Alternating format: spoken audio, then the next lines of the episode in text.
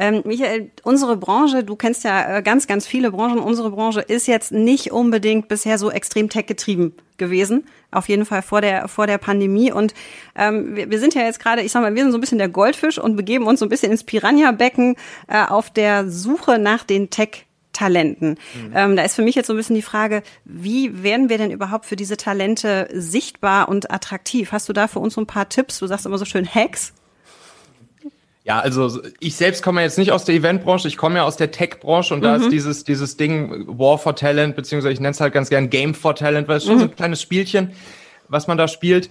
Das existiert da ja im Prinzip schon ja immer, zumindest seitdem ich da die letzten zehn Jahre irgendwie meine, meine Firmen baue oder das auch im Konzern dann erlebt habe und so weiter. Und wenn ich mir, wenn ich mich da jetzt in, in eure Situation rein versetze, ne, also da gab es jetzt irgendwie so diese Zäsur mit Pandemie, irgendwie die komplette Branche einmal platt beziehungsweise durchgewürfelt mhm. und jetzt habt ihr auf einmal ganz viele Textstellen, äh, die ihr besetzen wollt und mh, hm, das Ganze wird digitaler, hybride Events etc. pp. Das ist ja auch, das ist ja eine riesige Chance für euch. Also das ist ja das, das ist ja massiv, mh, hm, was, was dann auf einmal so eine diese Branche, die vorher eigentlich gar nicht so um diese, um diese Tech-Talente äh, mitgebuhlt hat, dass, dass ihr jetzt im Prinzip dabei null starten könnt und zum Beispiel auch auf den, auf den überregionalen, weltweiten Talentpool zugreifen könnt, was ja auch so ein Ding ist, was jetzt irgendwie äh, durch Corona äh, nochmal irgendwie so akzeleriert wurde, dass dass super viele Unternehmen halt gelernt haben, hey, wir müssen vielleicht gar nicht die Leute jetzt hier von um die Ecke nur heiern oder die müssen jetzt unbedingt hier in unsere Stadt ziehen, sondern gerade die ganzen digitalen und Tech-Leute, die könnt ihr jetzt ja im Prinzip äh, überregional, deutschlandweit, europaweit, sogar weltweit heiern. Und das ist halt, das ist halt das Coole an der Sache. Und äh, ja, dann die Strategie für, für eine gewisse Sichtbarkeit. Da könnt ihr halt auch mit dem spielen, was ihr habt. Ne? Also mh, die Eventbranche, die lebt ja davon, ich meine, du hast gerade gesagt, was mit Menschen zu machen, irgendwie coole, coole Veranstaltungen zu haben, Menschen zusammenzubringen. Und, und genau da gibt's ja auch Möglichkeiten, ähm, zum Beispiel über über Videos, über Filme, über Content, so wie wir das jetzt hier machen, einfach bei den Leuten sichtbar zu werden und damit dann, jetzt im, Marketing würde man sagen, sich einen gewissen Zielgruppenbesitz erstmal aufzubauen und dann sich auch das Zielgruppenvertrauen aufzubauen.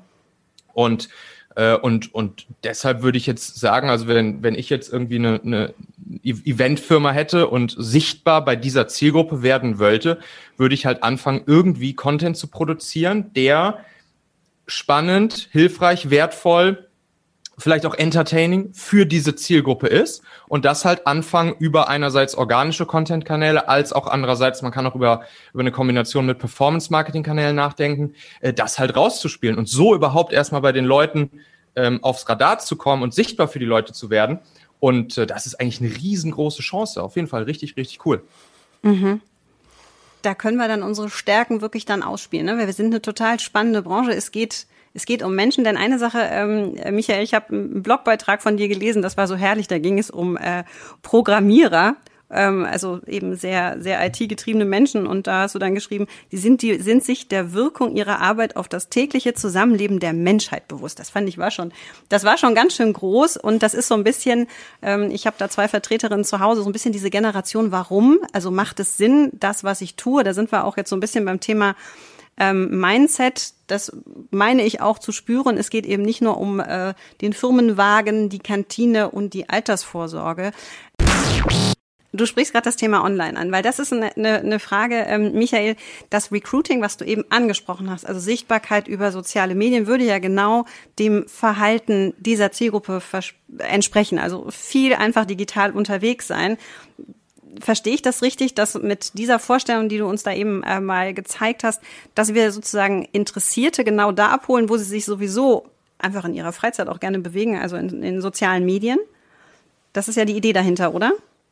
Ja, genau. Also wenn man sich das jetzt wie so, ein, wie so einen klassischen Marketing-Sales-AIDA-Funnel irgendwie vorstellt, wo irgendwie ganz oben das A steht für, für Awareness, also überhaupt erstmal sichtbar werden, die mhm. Aufmerksamkeit mhm. der, der Leute gewinnen, ähm, dann im nächsten Schritt irgendwie das Interesse der Leute gewinnen, dann ein gewisses Verlangen gewinnen, vielleicht für diese Branche oder für solche Unternehmen arbeiten zu wollen, um sie dann unten äh, Action für, für sich zu verhaften, dann fängt das natürlich ganz oben an, ja. Und da sind die da sind die sozialen Medien natürlich eine, äh, eine, eine Top-Möglichkeit.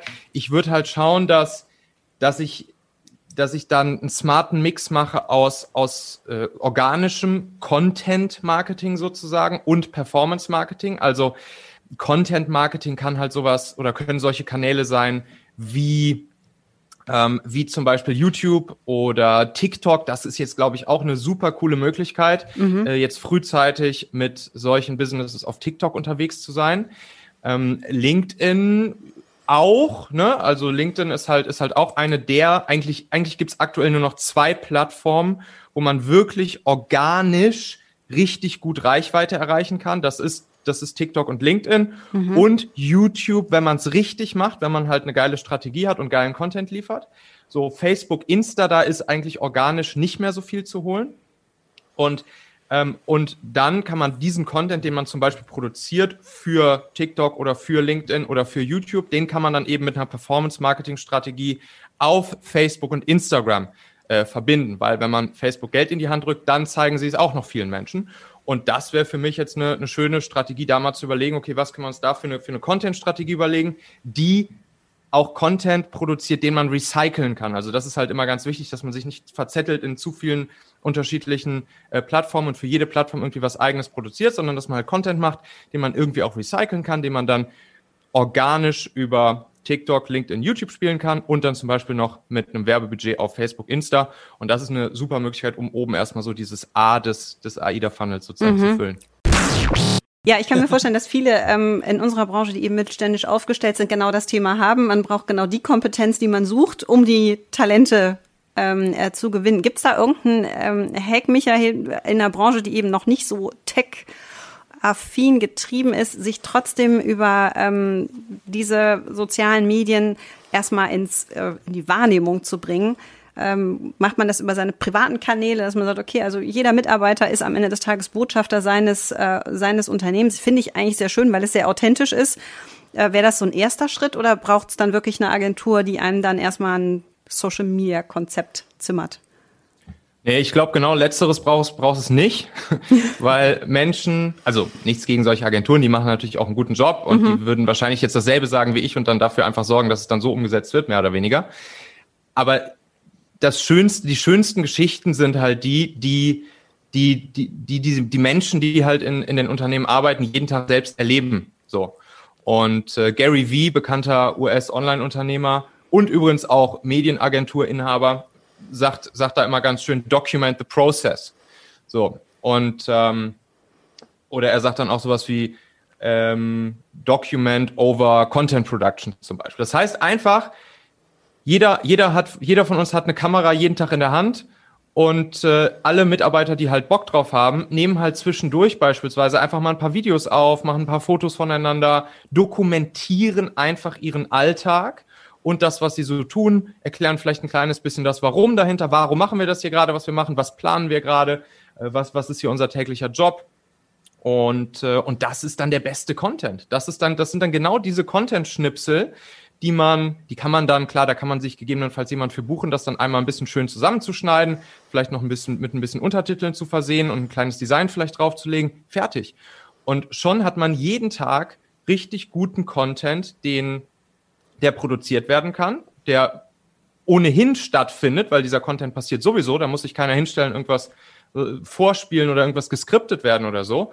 Und das sind die besten Content Pieces. Und dann kann man eben mit denen anfangen und die ähm, in Social Media spielen. Und auch hier wieder, ja, ich würde auch sagen, alle, die Lust drauf haben, sollten das gerne auch über ihre privaten Kanäle spielen. Also zum Beispiel, wenn man jetzt auch sich so eine Plattform wie LinkedIn nimmt, da macht es viel mehr Sinn, das über, über die privaten ähm, Profile sozusagen zu spielen. Bei TikTok kann das manchmal ein bisschen anders sein. Da gibt es auch gute, gute Company-Profile. Das muss dann allerdings auch sehr ja sehr authentisch, sehr real und, und sehr persönlich gemacht sein. Da ist dann meistens so, dass es dann so eine Art ja, Company Ambassador gibt, der, der dann so den, den Kanal betreut und der da halt immer wieder sichtbar ist und da im Prinzip schon so eine Art kleine Sendung dann entsteht.